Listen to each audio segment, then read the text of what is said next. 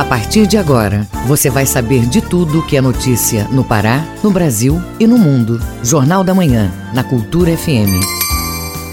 Sete horas. Pontualmente sete horas. Bom dia, ouvintes ligados na Cultura FM no portal Cultura. Hoje, segunda-feira, 1 de fevereiro de 2021. Começa agora o Jornal da Manhã com as principais notícias do Pará, do Brasil e do mundo. A apresentação de Brenda Freitas e José Vieira. E você pode participar do Jornal da Manhã pelo WhatsApp 985639937.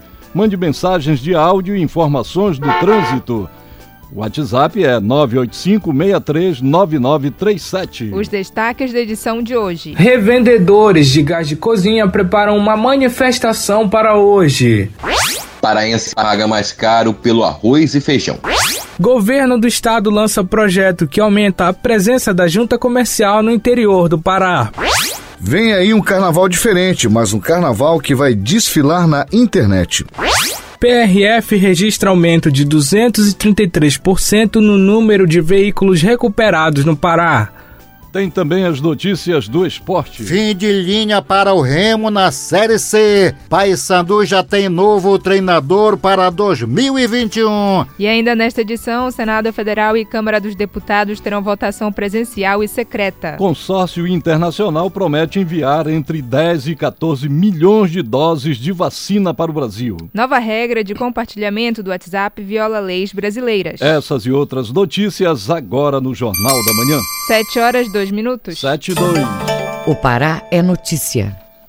Governo do Estado lança projeto que aumenta a presença da junta comercial no interior do Estado. A Jusepa itinerante pretende intensificar as melhor, melhorias no ambiente de negócios. Os detalhes com Pedro Valdez. O lançamento foi feito essa semana no Palácio dos Despachos, em Belém. O projeto possui várias áreas de atuação. A principal delas é capacitar os novos prefeitos ao uso da rede nacional para a simplificação do registro e a legalização de empresas e negócios. A Rede Sim. O governador Helder Barbalho comentou a importância da medida. A Jusepa cumpre um papel importantíssimo de porta de entrada para aqueles que investem no Estado, que abrem atividades, que geram emprego, que geram renda.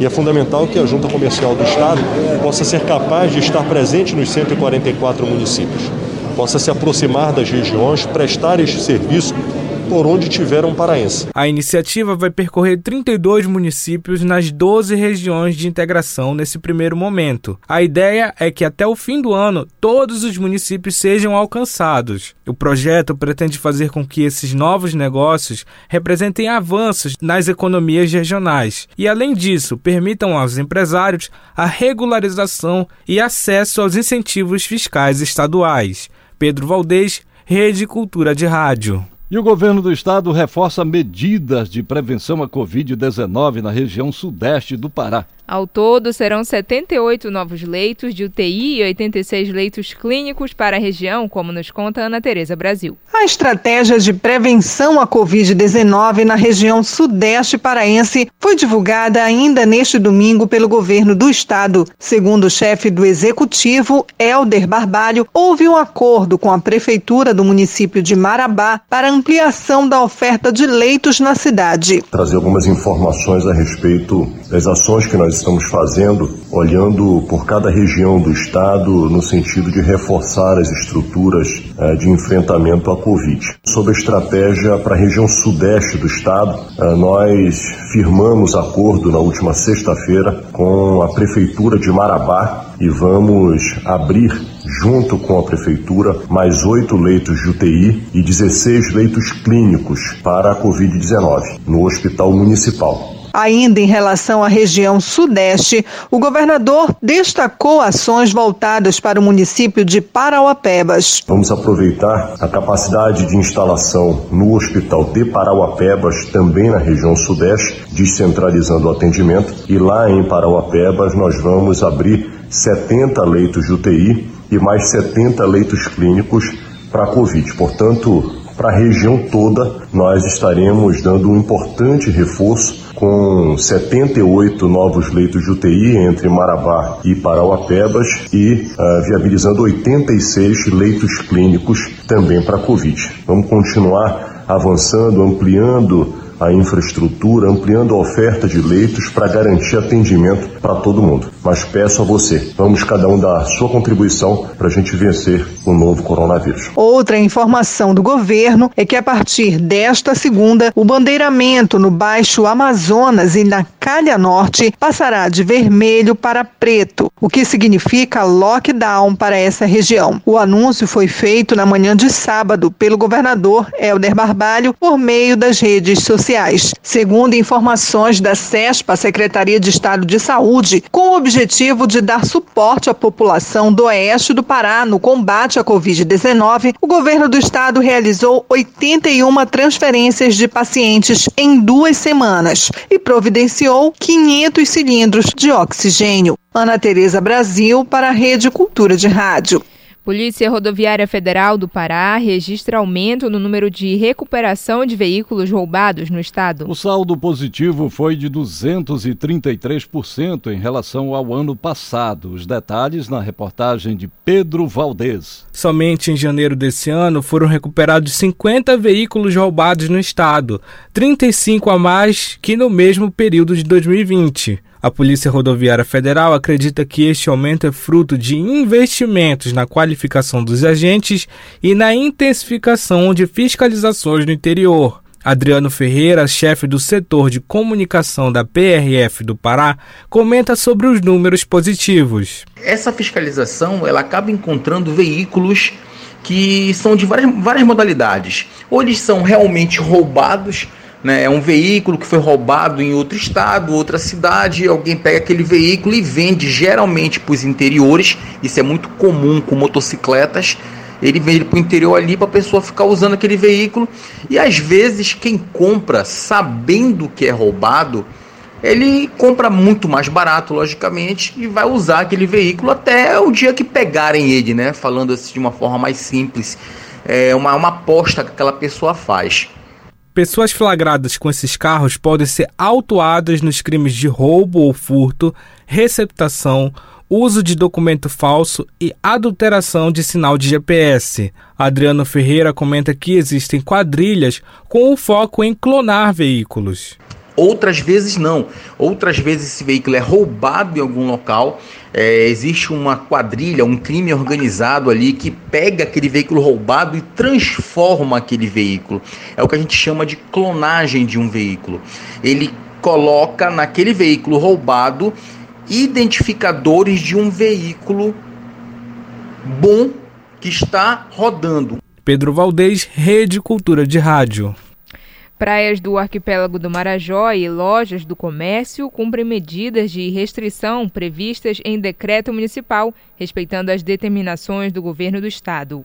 O correspondente Edelson Vale tem as informações. Aqui em Soure, neste último final de semana do mês de janeiro, as praias da cidade ficaram fechadas obedecendo o novo decreto municipal, que, entre outras medidas, determina o fechamento das praias nos dias de sextas-feiras, sábados, domingos, segundas-feiras e feriados. Também houve mudanças nos horários de funcionamento das atividades de comércio. Agora, o comércio na cidade funciona de segunda a sábado, no horário de 8 às 12 e de 15 15 às 19 horas. Já no domingo, o comércio local está aberto de 8 às 12 horas. Medidas essas que não se aplicam às atividades de padarias, farmácias, supermercados e setores de serviços, mas que respeitem as normas de prevenção ao coronavírus. O decreto que dispõe sobre as medidas para enfrentamento do Covid-19 em Souro entrou em vigor no dia 28 do mês passado e tem validade de 15 dias, podendo ser reeditado a qualquer momento de acordo com a situação epidemiológica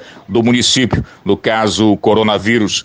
De Soura, Delson Vale, Rede Cultura de Rádio. Baixo Tocantins tem fim de semana de fiscalização contra desmatamento ilegal. Confira este e outros destaques no Giro do Interior com Bruno Barbosa. Na ação, as secretarias de Meio Ambiente e Apoio à Segurança Pública de Tucuruí, em parceria com a Polícia Militar, atenderam a denúncia de derrubada ilegal de árvores próximo a um assentamento na zona rural da cidade. Dados foram coletados com a ajuda de um drone para mapear as áreas e constatar alterações na vegetação de modo irregular. As vistorias acontecem para coibir danos ao meio ambiente no município.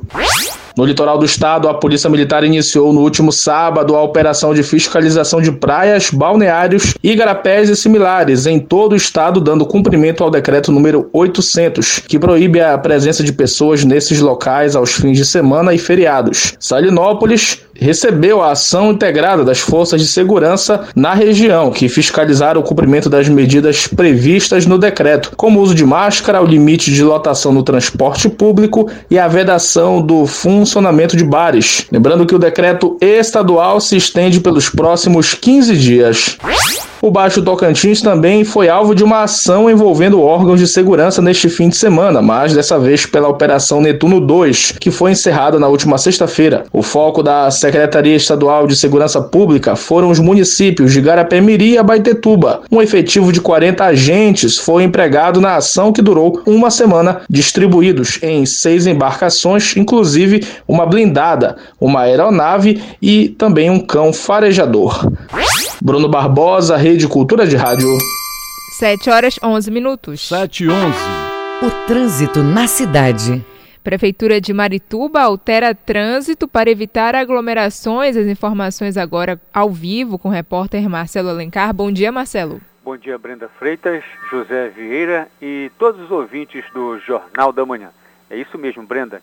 Fernando Guilhom, no centro de Marituba, região metropolitana de Belém, sofre alterações e deixa de ter dois sentidos a partir de hoje. Então, atenção, os motoristas, a medida visa evitar as aglomerações que são causadas pelo duplo sentido no trânsito e pela movimentação de clientes nas agências bancárias e comércios da região.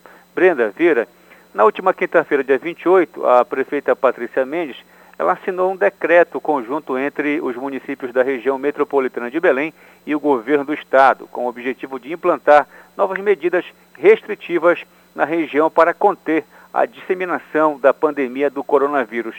A prefeitura também instalará tendas e cadeiras distanciadas na frente das agências bancárias de maior movimentação, como a do Banco do Brasil e da Caixa Econômica Federal.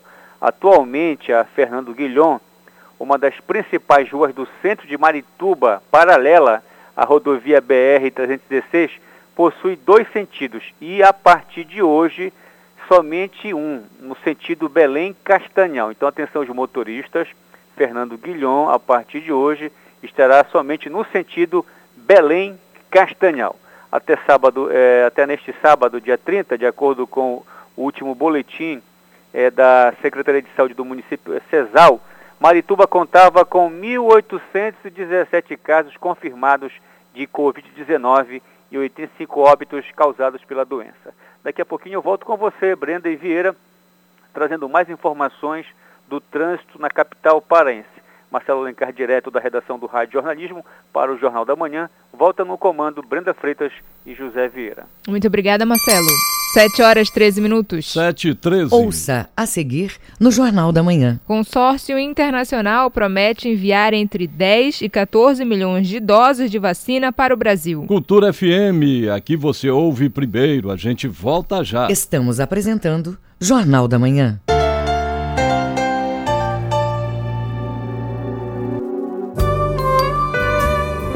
De segunda a sexta, às duas da tarde, na Cultura FM, Coletânea.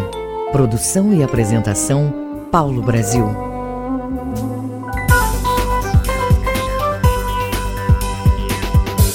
Voltamos a apresentar Jornal da Manhã. Previsão do tempo. Na região metropolitana de Belém, pela manhã, sol entre nuvens, variando a parcialmente nublado. Pela tarde e noite, céu parcialmente nublado, com previsão de chuva e trovoadas. Em Belém, temperatura com máxima de 30 e mínima de 24 graus. No nordeste do estado, manhã com poucas nuvens e para tarde e noite, a previsão é de céu parcialmente nublado. São esperadas chuvas com trovoadas trovoadas. Em Bonito, máxima de 30 e mínima de 23 graus. No sudeste paraense, predomina céu com poucas nuvens a momentos de nublado. Previsão de chuvas com pancadas isoladas. Em Nova Ipixuna, temperatura com máxima de 31 e mínima de 22 graus. 7 horas 15 minutos. 7 e 15. Jornal da Manhã. Informação na sua sintonia. Números de agentes de fiscalização deve ser um para cada mil veículos, conforme o Departamento Nacional de Trânsito. Especialista avalia que em Belém o número de agentes não atende à demanda. O repórter Marcos Aleixo tem os detalhes. A falta de agentes de trânsito na capital e na região metropolitana tem sido notado no fluxo de veículos nos horários de pico em Belém. Grandes engarrafamentos e lentidão de tráfego. O especialista no setor, Rafael Cristo, detalha este levantamento. Justificar a questão da necessidade de contratação de agentes de trânsito no estado do Pará e principalmente na capital. Você com menos agente na rua, você tem dificuldade de fiscalização de uma operação extensiva. Então, o estudo tem como objetivo principal inserir um cadastro de reserva, né, que tem uma demanda reprimida na, na capital paraense. E dentre as pesquisadas, Belém é que tem a maior defasagem. Como é que é feito esse estudo?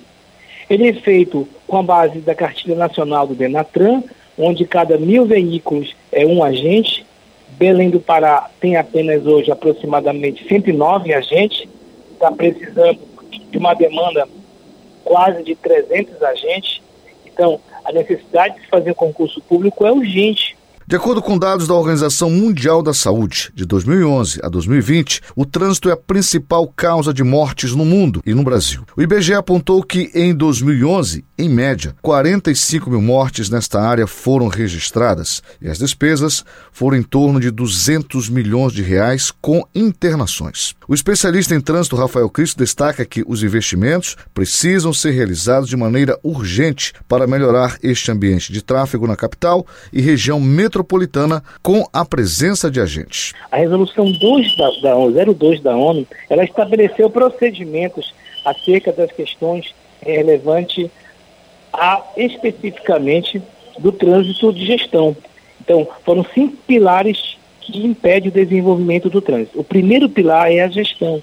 Não se há, no nível federal, uma política de Estado em relação à questão da temática trânsito. E isso gera reflexo tanto nos estados como no município. Trânsito, ele é hoje visto como segurança viária, mas ainda não saiu do papel efetivamente. E, e, o reflexo na saúde é muito grande. Estamos passando por um momento de pandemia. Os números de, de acidentes vêm se aumentando a cada dia. Tivemos hoje, recentemente, o de Santa Catarina, com 19 mortos até o momento. Então, é preciso ter um olhar diferenciado para que você invista na segurança viária. Marcos Aleixo, Rede Cultura de Rádio. Terapia com cavalos ajuda no desenvolvimento neurológico de crianças especiais. Serviço é oferecido pela Secretaria Estadual de Educação, SEDUC. Confira na reportagem de Pedro Valdez. As aulas são feitas na unidade educacional especializada de Coraci, em Belém. No espaço, cerca de 50 alunos usam os cavalos como estimulador neuropsicomotor. Aliado aos animais, as crianças podem fazer hidroterapias. Felipe Linhares, coordenador de Educação Especial da Secretaria de Educação do Estado, explica mais detalhes da iniciativa. Os nossos professores que atuam são professores de educação física que passaram pelo treinamento e a formação específica para atuar no atendimento utilizando a monta como estratégia de atendimento, de, de serviço oferecido e, e, por que, que isso é um diferencial dentro da Secretaria de Educação e acaba sendo um diferencial no Estado e no Brasil? Porque nós estamos falando de um espaço educacional especializado. Nós não estamos falando de um ambiente de reabilitação ou de terapia. O Serviço de Atendimento Educacional Especializado da SEDUC atende alunos com deficiência intelectual múltipla, física, auditiva e autismo.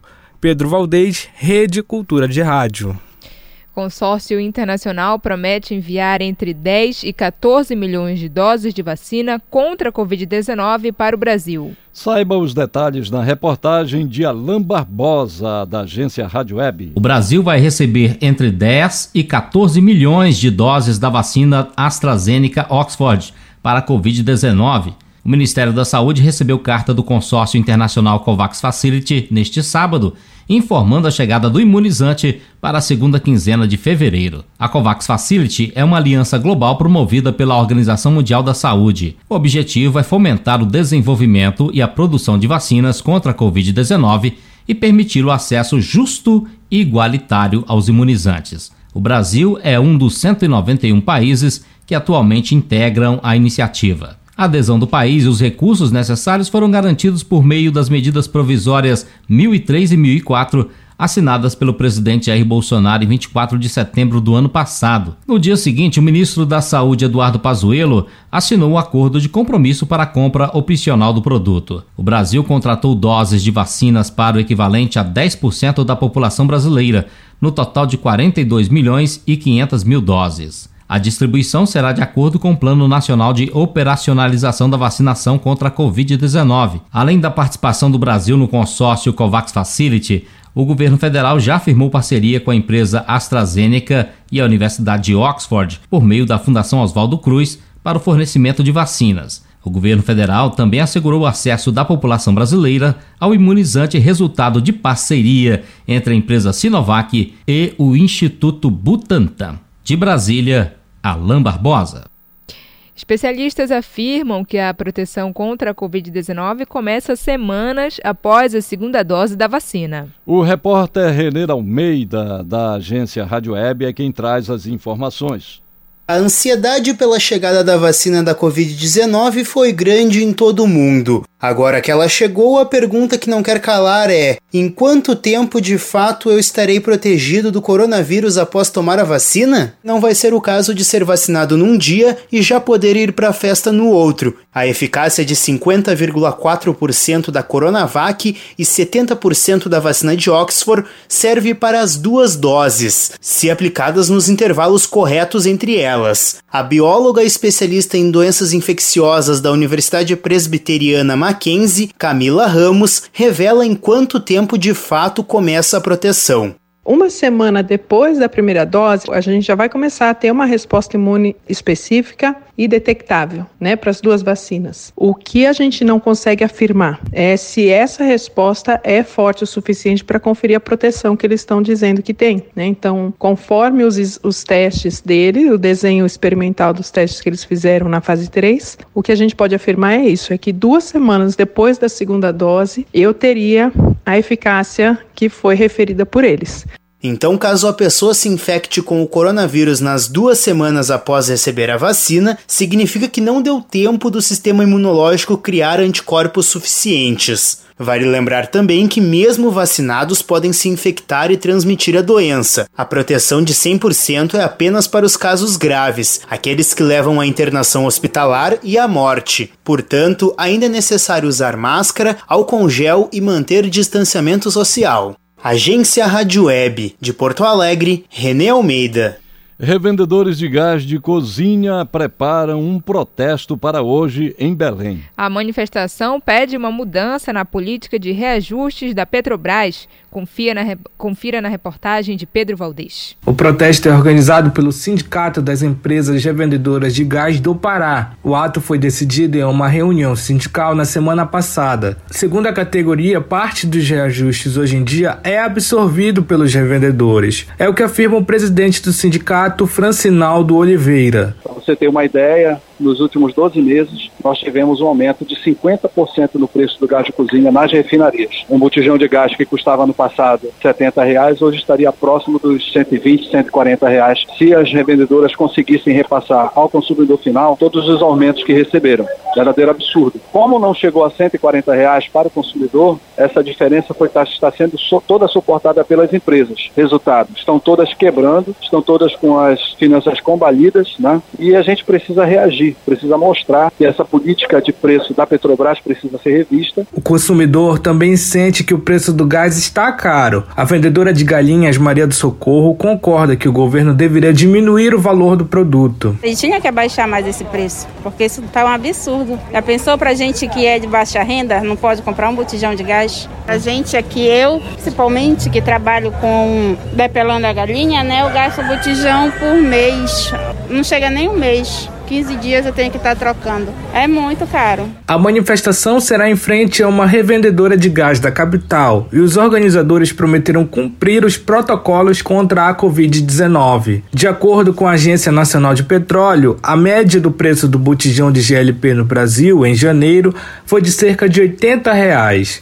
Pedro Valdez, Rede Cultura de Rádio. 7 horas 25 minutos. 7 e 25. O Mundo é Notícia. Vamos aos destaques do que é notícia pelo mundo no Giro Internacional com Pedro Valdez. Portugal é o atual epicentro da pandemia de coronavírus no mundo. De acordo com a agência Reuters, em todo o país, no final de semana, existiam apenas sete leitos de UTI vazios para pacientes da Covid-19. De acordo com a emissora local TVI, o Ministério da Saúde de Portugal desmentiu os números da agência norte-americana, afirmando que são apenas uma interpretação sem qualquer adesão com a realidade. Segundo o órgão, todos os dias abrem novos leitos com a alta de pacientes. Em Portugal, 5 mil pessoas morreram de Covid só em janeiro.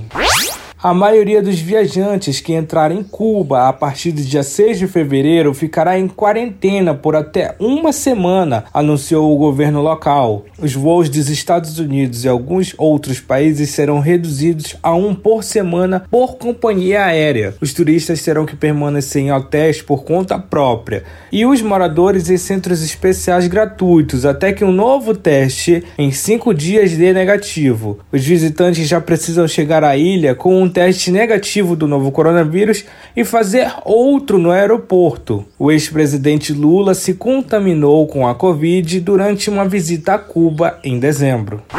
Pedro Valdez, Rede Cultura de Rádio. 7 horas 26 minutos. 7 e 26. Direto da redação. Vamos saber como está o trânsito na Grande Belém nesse momento, nesta manhã de segunda-feira. O repórter Marcelo Alencar tem as informações. Bom dia, Marcelo. Bom dia para você mais uma vez, Vieira, e também para todos os nossos ouvintes do Jornal da Manhã. A gente começa falando sobre a movimentação do trânsito pela Avenida Almirante Barroso. E a gente já visualiza aqui, através das câmeras do CIOP, que a movimentação é tranquila no sentido São Brás para o entroncamento. É, do entroncamento para São Brás, a movimentação é bastante intensa, principalmente de ônibus, e a gente já observa também aqui algumas pequenas formações de congestionamentos em alguns perímetros e alguns trechos da Almirante Barroso, principalmente ali na Tavares Bastos, na esquina da Júlio César e também na esquina da Governador José Malcher. É nesse momento que o motorista tem que ter toda a atenção e manter a tranquilidade é, Visconde de Souza Franco com a Boa Ventura da Silva, o trânsito vai fluindo bem, mas sem complicações, né? Mas é importante que o motorista fique sempre alerta e dê sempre a preferência para o pedestre e ciclistas. João Paulo II, é, no sentido Belém-Ananindeua, vai fluindo bem. Agora Vieira e Brenda, no sentido da João Paulo II de Ananindeua para Belém, está totalmente parado. O trânsito está congestionado, principalmente quando a gente fala no trecho da João Paulo II na esquina da Perimetral. Pela Perimetral o trânsito vai fluindo bem, Augusto Montenegro, eh, em ambos os sentidos, flui tranquilamente. A Avenida Celso Malcher com a Rua São Domingos, dentro do bairro da Terra Firme, a movimentação é intensa, principalmente por causa da feira que fica eh, na Celso Malcher. Né? É nesse momento que os motoristas têm que ficarem atentos por causa da grande eh, movimentação de ciclistas e pedestres que dividem a pista com os veículos. Gentil Bittencourt com a Vila Coimbra vai, vai fluindo bem. Cipriano Santos com a Avenida Almirante Barroso também flui tranquilo. A Avenida Bernardo Saião com a José Bonifácio, dentro do bairro do Guamá, a movimentação é intensa nessas primeiras horas da manhã desta segunda-feira. A Avenida Doutor Freitas com a Avenida Rômulo Maiorana, em ambos os sentidos o trânsito está tranquilo. Daqui a pouco eu posso voltar com vocês Brenda e Vieira, caso vocês precisem, para a gente dar uma panorama sobre o trânsito na BR-316, no sentido entroncamento até ali as mediações do viaduto do Coqueiro. Marcelo Alencar, direto da redação do Rádio Jornalismo, para o Jornal da Manhã. Volta no comando Brenda Freitas e José Vieira. Obrigado, Marcelo. 7 horas 29 minutos. 7 e 29. Ouça a seguir no Jornal da Manhã. Fim de linha para o Remo na Série C é daqui a pouco aqui na Cultura FM. Não saia daí, a gente volta já. Estamos apresentando Jornal da Manhã. ZYD 233, 93,7 MHz. Rádio Cultura FM, uma emissora da Rede Cultura de Comunicação. Fundação Paraense de Rádio Difusão, Rua dos Pariquis, 3318 Base operacional, Avenida Almirante Barroso, 735, Belém, Pará, Amazônia, Brasil. Voltamos a apresentar Jornal da Manhã. Tábuas de marés. Em Belém, maré baixa às nove da manhã. Pré-amar está prevista para as duas da tarde. E a maré baixa novamente às nove e quinze da noite. No Porto de Salinas, maré alta às 10 da manhã, baixa mar às quatro e meia da tarde. E a previsão é de que a próxima pré-mar aconteça no horário das 10 da noite. Em Barcarena, no nordeste do estado, a previsão de maré baixa é às nove e meia da manhã desta segunda-feira. A maré estará enchendo no período das duas e meia da tarde e a próxima baixa mar deve ocorrer às nove e meia da noite. No município de Breves, na ilha do Marajó, a primeira pré-mar será às 10 da manhã e a baixa-mar às 5 da tarde. E a última pré-mar às 10 horas da noite. 7 horas e 31 minutos. 7 e 31 Esporte. Paysandu já tem novo treinador para 2021. Fim de linha para o Clube do Remo na Série C.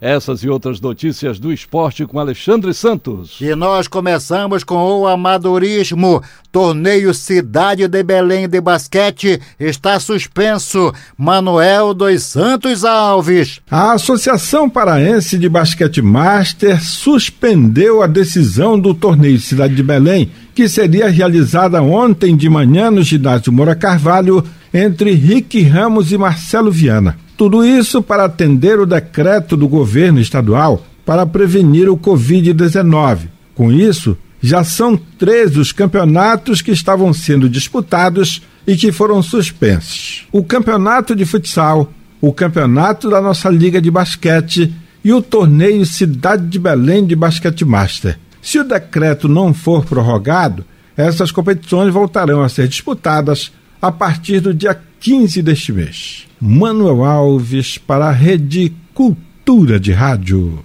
Copa Verde. No sábado, o Remo finalizou a sua participação na competição, ficando com o vice-campeonato após a segunda derrota na decisão do título para o Vila Nova 3 a 2 em Belém do Pará. Após o jogo, o técnico interino João Nasser comentou sobre a partida. A Covid atrapalhou muito. Foram dois grupos que praticamente tiveram Covid em, em 15 dias com atletas perdendo peso 3 a 4 quilos, então a gente perdeu fisicamente, mas pela questão da Covid. E é um quesito importante a gente poder praticar, poder fazer bons jogos, e a gente não conseguiu assim recuperar totalmente para poder fazer é, um grande jogo em, em, em termos físico, o objetivo foi alcançado. O Leão Azul voltou para a Série B deste ano. Agora o pensamento é com a Copa Verde. No final de semana, o lateral direito Ricardo Luz foi desligado do Clube do Remo.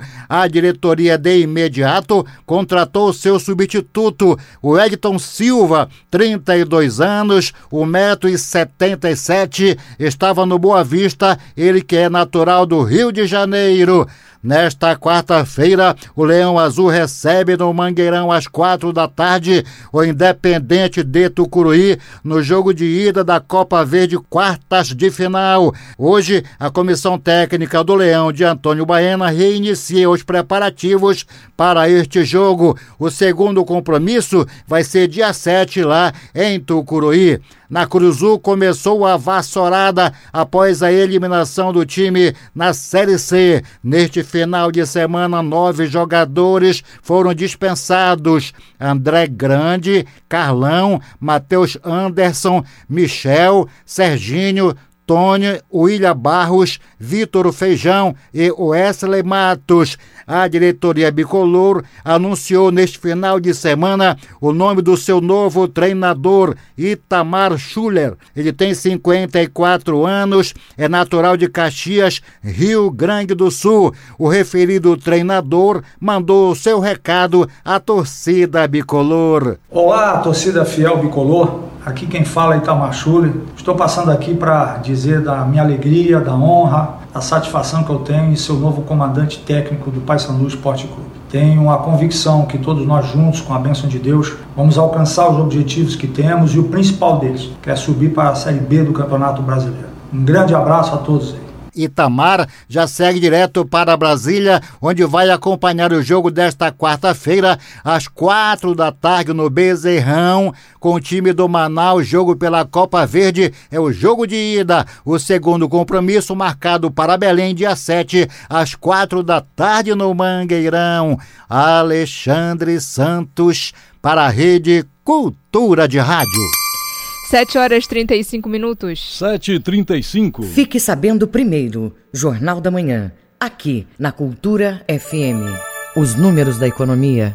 Consumidor paraense está pagando bem mais caro pelo arroz e feijão. Os dois produtos subiram acima da inflação e a expectativa para os primeiros meses de 2021 é de produto cada vez mais caro. Quem traz os detalhes é o repórter Felipe Feitosa. Item quase primordial na mesa do brasileiro, o feijão apresentou alta de 23% em 2020. A inflação do período foi de 5,45%. O arroz teve alta mais significativa, 85%. Um dos fatores que explica o custo mais elevado é a dependência de importação do produto, de acordo com o técnico do Diese Pará, Everson Costa. Não temos uma produção suficiente desses dois produtos aqui no Pará, dependemos de outros estados.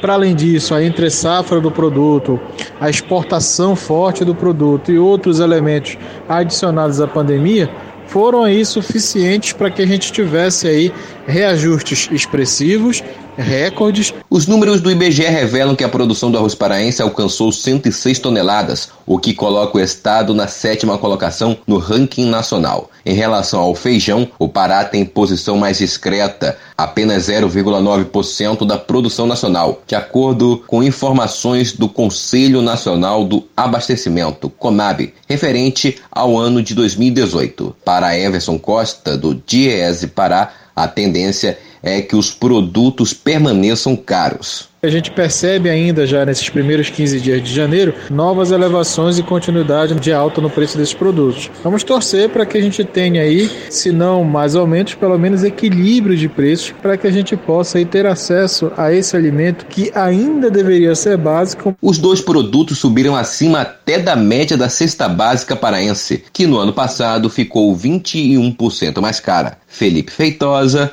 Rede Cultura de Rádio.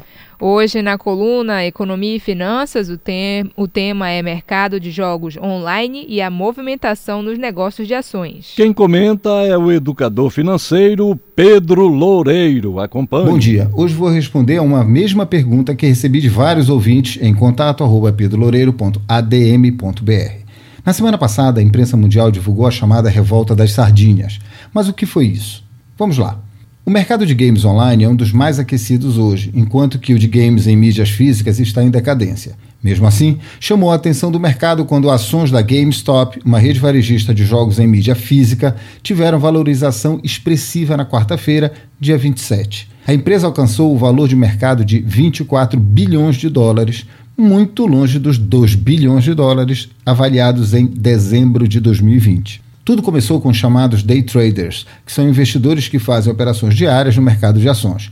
Compram e revendem mais caro ou vendem e recompram mais barato, sempre concluindo as operações no mesmo dia.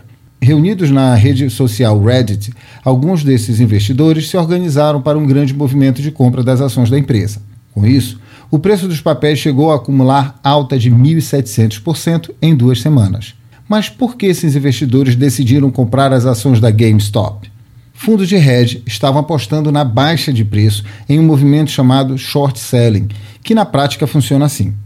Os fundos alugam ações com a condição de que devem devolver-as mais tarde. Porém, eles vendem as ações por um preço X, quando o preço cai, eles recompram mais barato, devolvem as ações aos donos e embolsam a diferença, o que gera lucro na operação. No entanto, quando um fundo faz essa operação apostando na queda de preço, mas na realidade as ações se valorizam, há um prejuízo na operação, pois se veem obrigados a recomprar essas ações a um valor maior do que o de venda, em um movimento chamado short squeeze. Essa demanda eleva, ainda mais, o preço das ações. Normalmente, esse tipo de movimento envolve investidores experientes de Wall Street e grandes fundos de hedge A novidade no caso da GameStop é que a ação foi tramada por investidores do varejo. Como descreveu o jornal The New York Times, o que aconteceu foi uma mistura de investimento tradicional, entusiasmo, mecânicas de mercado, de ações e uma crença de que qualquer pessoa com uma conta no Robinhood, uma plataforma de investimentos em ações muito popular nos Estados Unidos, pode criar fortuna. Os usuários do Reddit usaram o mesmo mecanismo com ações de outras empresas,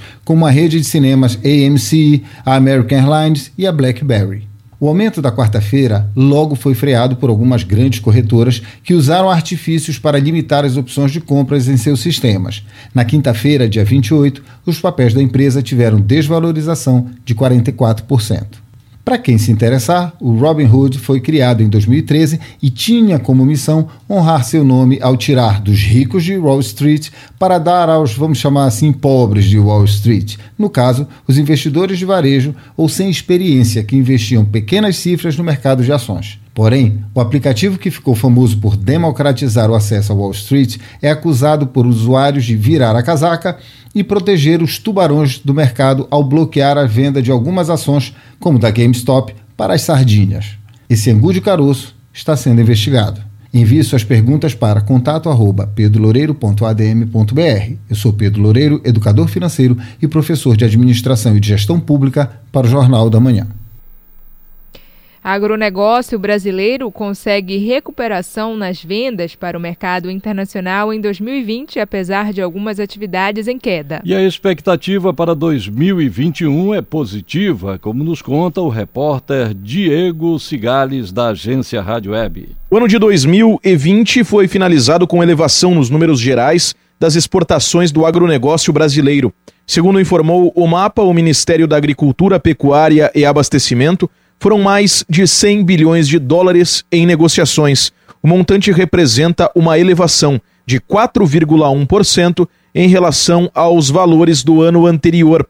Porém, houve setores que registraram redução nas vendas para fora do país. Ainda assim, a expectativa para o ano de 2021 é positiva. Um caso assim é o da cadeia produtiva do tabaco. O setor exportou mais de 514 mil toneladas do produto no ano passado totalizando um valor superior a 1 bilhão e 600 milhões de dólares em comercializações. Os números são inferiores ao da safra anterior, mas acima da média dos últimos anos, conforme explicou em entrevista concedida à reportagem da agência Rádio Web o presidente Hiroshink do Sind Tabaco, o sindicato interestadual da indústria do tabaco considerando que nós tivemos um ano atípico com a pandemia, onde a gente teve um pouco de postergamento do próprio processo de tabaco e também próprios embarques ficaram um pouquinho postergados, principalmente mais para o final do ano. Mas pelos resultados alcançados, onde nós exportamos 514 mil toneladas, se nós compararmos com uma exportação média de 494 mil toneladas nos últimos cinco anos, nós podemos dizer que ela está realmente um pouquinho acima da média. Então, em termos gerais, a gente pode considerar satisfatório o resultado das exportações. O Sind Tabaco, em sondagem, identificou que haveria reduções nos volumes de produtos exportados e nos valores recebidos, o que se confirmou na prática, segundo afirma Schink, é uma realidade próxima da estimada. Volume exportado no ano 2020, ele está dentro de um volume que a gente pode considerar normal. O que a gente espera em 2021 que a gente possa repetir os números uh, uh, dentro dessa nossa normalidade de exportações, para que o Brasil certamente vai continuar sendo uh, o maior exportador, como nós já somos há 28 anos. Estamos torcendo para que a gente tenha uma qualidade melhor do que a gente teve na safra do ano passado, porque isso favorece eh, o atendimento dos nossos pedidos juntos aos clientes. Conforme mostram dados divulgados pelo mapa, a China foi o principal país comprador das exportações brasileiras do agronegócio durante 2020. O país asiático adquiriu mais de um terço de tudo que foi exportado pelo setor. Agência Rádio Web, de Porto Alegre, Diego Cigales. Vamos agora aos indicadores econômicos desta segunda-feira com Felipe Feitosa. O Ibovespa, o principal indicador da Bolsa de Valores brasileira, fechou em forte baixa de 3,21%. O índice teve valorização de 2,59%, acima dos 118 mil pontos. O começo de 2021 para os mercados financeiros no Brasil não foi muito diferente do que foi visto em 2020, especialmente no primeiro trimestre. O impacto econômico do novo coronavírus aumentou a procura por ativos considerados mais seguros, como dólar e ouro. Já o Ibovespa teve um mês de bastante oscilação para encerrar janeiro no vermelho, assim como no ano passado. No caso do mercado brasileiro, a preocupação dos investidores, além dos efeitos da pandemia, são problemas internos, a exemplo do ritmo da vacinação, disputas políticas no Congresso e rixas entre União e Estados. Para os profissionais de mercado, isso atrapalha o combate à Covid-19 e, por tabela, dificulta uma retomada do crescimento econômico. E, para completar o cenário, a dívida pública só aumenta e afasta os investidores estrangeiros. O dólar comercial fechou em alta de 0,53%, cotado a R$ 5,47 na venda, no segundo dia de alta consecutiva da moeda norte-americana. O euro fechou a sessão em alta de 0,68%, cotado a R$ 6,68 na venda. O grama do ouro hoje custa R$ 326,25 e o rendimento da caderneta de poupança é de 0,5%. Felipe Feitosa, Rede Cultura de Rádio. 7 horas 46 minutos. 7 e 46. Ouça a seguir no Jornal da Manhã. Senado Federal e Câmara dos Deputados terão votação presencial e secreta. Cultura FM, aqui você ouve primeiro, a gente volta já. Estamos apresentando Jornal da Manhã.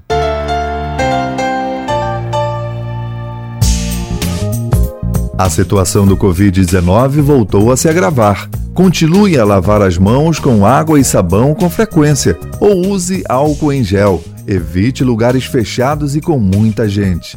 Proteja-se do coronavírus. Cuidar da sua saúde é proteger a todos. Cultura, rede de comunicação. Os sons e os ritmos contagiantes de matrizes africanas e temas como a cultura negra, racismo e direitos humanos você ouve no Axé Pará, a voz negra no seu rádio. Um programa do Centro de Estudos e Defesa do Negro do Pará, SEDEMPA. De volta, dia 4 de fevereiro, 9 da noite, aqui na Cultura. Apoio Bampará. Onde tem Pará, tem Bampará. Voltamos a apresentar Jornal da Manhã.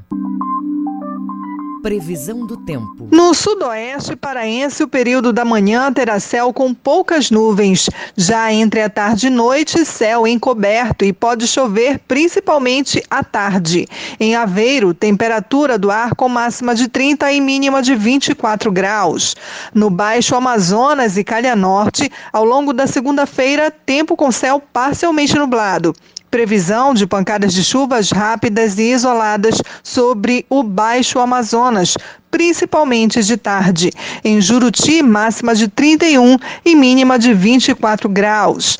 No Marajó, manhã com céu de poucas nuvens. Já para os períodos da tarde e noite, céu parcialmente nublado, com previsão de chuvas fortes e trovoadas.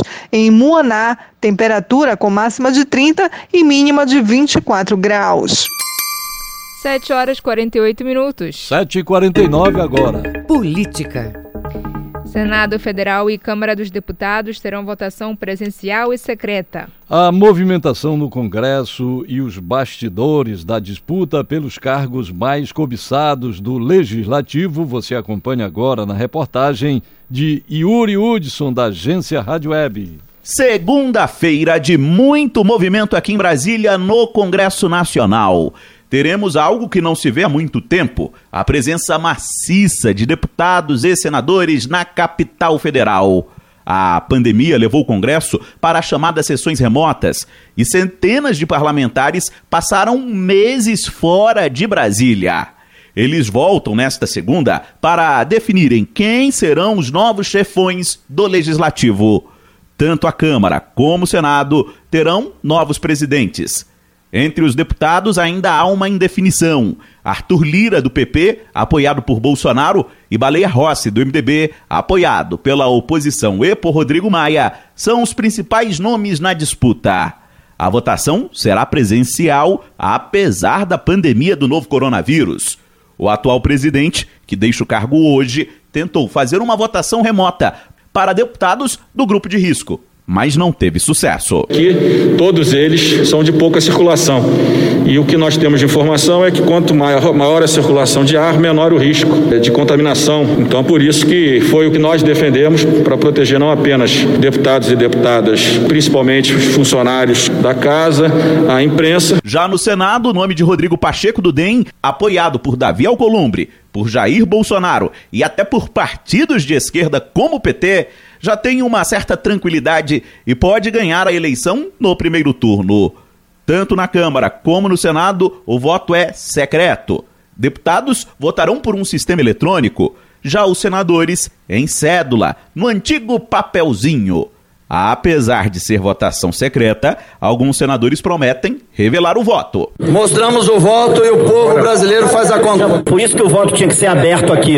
Mais do que nunca, é importante mostrar o voto agora. Durante esta segunda, os candidatos de cada casa devem oficializar a candidatura. A expectativa é que o resultado no Senado seja conhecido no início da noite. Já a votação na Câmara, onde deve ter segundo turno, pode entrar pela madrugada.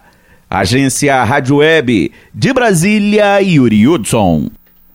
Nova regra de compartilhamento do WhatsApp viola leis brasileiras. Os detalhes com Janaína Oliveira, da agência Rádio Web. O compartilhamento de dados do WhatsApp com o Facebook, da forma como está sendo proposto, viola a Lei Geral de Proteção de Dados LGPD e também o Código de Defesa do Consumidor. O entendimento é do Instituto Brasileiro de Defesa do Consumidor, IDEC, em uma primeira análise. Segundo a entidade, os termos de uso do aplicativo não são de fácil entendimento, o que já viola o direito de informação previsto nas leis.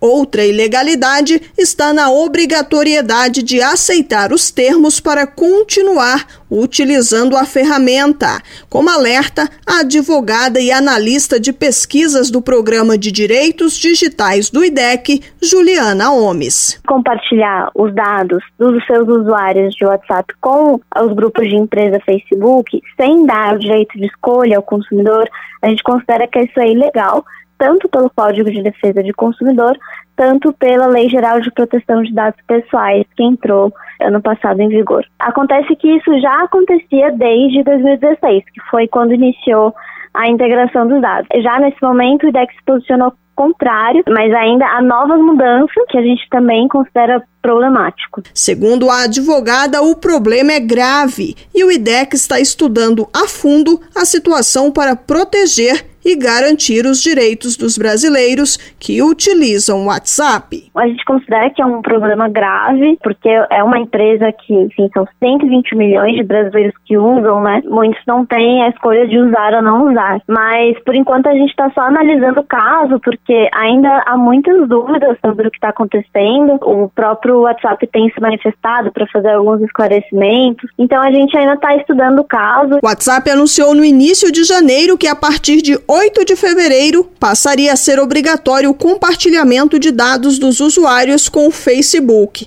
Quem não concordar com a mudança, conforme a notificação enviada pela plataforma, é convidado a apagar o aplicativo e desativar a conta. Essa notificação gerou reações negativas e, depois disso, a empresa adiou a mudança para o dia 15 de maio deste ano. Agência Rádio Web de Brasília, Janaína Oliveira.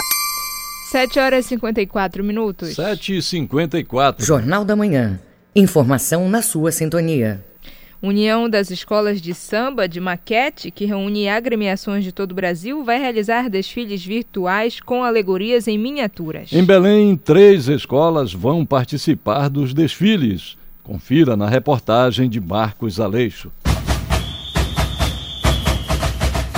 Um carnaval que cabe na palma da mão. É esta a proposta da União das Escolas de Samba da Maquete, da UESM. São mini alegorias feitas com diversos materiais na construção de bonecos de pouco mais de 5 centímetros e meio de tamanho que retratam as escolas de samba que vemos no sambódromo. O carnavalesco da escola em miniatura Saudade Tiago Tapajós destaca a execução desta novidade. Ele é promovido por uma união das escolas de samba de maquete, uma liga né, que engloba várias escolas de samba criadas no Brasil todo, mas que escolas de samba em miniatura. E em Belém nós temos três escolas que participam desse concurso. Esses desfiles eles vão ocorrer na data do carnaval, né, que seria o carnaval 15, 16 e 17 de fevereiro, e as pessoas podem acompanhar pelo site da UESM, né, que é a União das Escolas de São João Aquete, na internet mesmo. Cada, cada escola produz o seu desfile, né, monta as suas alegorias, suas alas e faz uma gravação do desfile dentro de um padrão que eles exigem, né, para poder participar do concurso. Ou seja, número mínimo de componentes que nós utilizamos, os bonequinhos que assim, são conhecidos como bonequinhos peladinhos, que são os bonequinhos que vendem assim para artesanato, que eles têm 5 centímetros e meio. E como isso começou por aqui? O estudante de doutorado Eduardo Wagner relata que após observar com seu orientador uma apresentação de tese universitária, teve a ideia de transformar um enredo em desfile, só que de forma bem criativa. Com o pensamento de, de um professor pesquisador, mas também de um carnavalesco, é, eu vi que tinha muita coisa para muitos elementos ali que podiam se, se transformar em, uma, em, um, em um outro tipo de, de, linguagem que não só a escrita da, da, tese do doutorado. E numa das orientações que eu tive com o meu, com meu orientador no doutorado, que era o Miguel de Santa Brígida, é, Miguel soltou assim, olha, isso podia virar um enredo, né? E eu disse, é, isso podia virar um enredo mesmo, só que seria um enredo muito extenso, muito caro, e a gente pensou, em Belém não ia dar para fazer então. Eu disse, é, em Belém não dá, mas dá para fazer. Aí vem o outro lado da coisa que é dá para fazer na minha escola de maquete. Que é a escola que eu tenho na, na União das Escolas de Samba de Maquete, a UESM, que é um concurso de escola de samba em, em miniatura, do qual eu participo desde 2017. E aí eu transformei a história da, da pesquisa, das festas, da relação com com, do, de São Benedito com as pessoas dos Urunas, com os devotos, num enredo de escola de samba. Quem quiser conferir os desfiles deve acessar o site da uesm.com.br.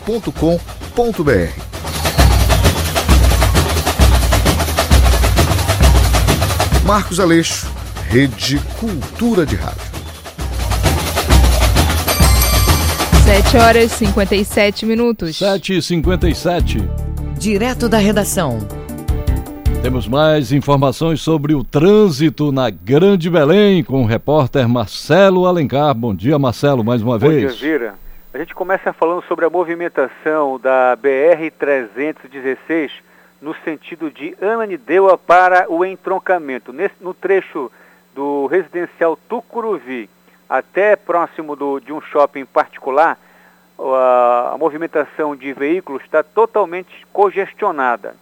Então é importante que o motorista redobre os cuidados e mantenha tranquilidade nesse trecho do residencial Tucuruvi até ali as mediações de um shopping particular. É, também a gente informa para os ouvintes que no sentido do Instituto Evandro Chagras até a, o viaduto do Coqueiro, no sentido é, de Ananindeua para Belém, a movimentação de veículos está totalmente parado é, é um congestionamento intenso que está formado do Instituto Evandro Chagas até o viaduto do Coqueiro. Agora, bora conferir a movimentação do trânsito é, na capital paraense. A gente já observa aqui mudança né, de, de, do comportamento do trânsito no sentido de São Brás para o entroncamento pela Almirante Barroso. A movimentação é bastante intensa. Augusto Montenegro, no sentido é, do entroncamento para Icoraci, vai fluindo bem. Já no sentido de Icoraci para o entroncamento, o trânsito está bastante, congestiona, é, bastante congestionado. A gente também já observa é, mudança do trânsito na Avenida Bernardo Saião com a José Bonifácio, bastante intenso já a movimentação. E Na Visconde Souza Franco com a Boaventura da Silva, o trânsito também já apresenta uma movimentação intensa é, de veículos. Já na, situa na situação de da João Paulo II, Ananindeua para Belém, a movimentação já vai fluindo bem. São essas informações do trânsito das primeiras horas da manhã é, desta segunda-feira. Marcelo Alencar, direto da redação, para o Jornal da Manhã. Volta no comando Brenda Freitas e José Vieira. Obrigado, Marcelo. 8 horas. 8 horas em Belém. Termina aqui o Jornal da Manhã desta segunda-feira, 1 de fevereiro de 2021. Apresentação José Vieira. E Brenda Freitas. Se você quiser ouvir essa ou outras edições do Jornal da Manhã, acesse a conta do Jornalismo Cultura no castbox.fm. Outras notícias você confere durante nossa programação. Fique agora com Conexão Cultura. Uma excelente segunda-feira para você e até amanhã. Um bom dia e até amanhã. O Jornal da Manhã é uma realização da Central Cultura de Jornalismo.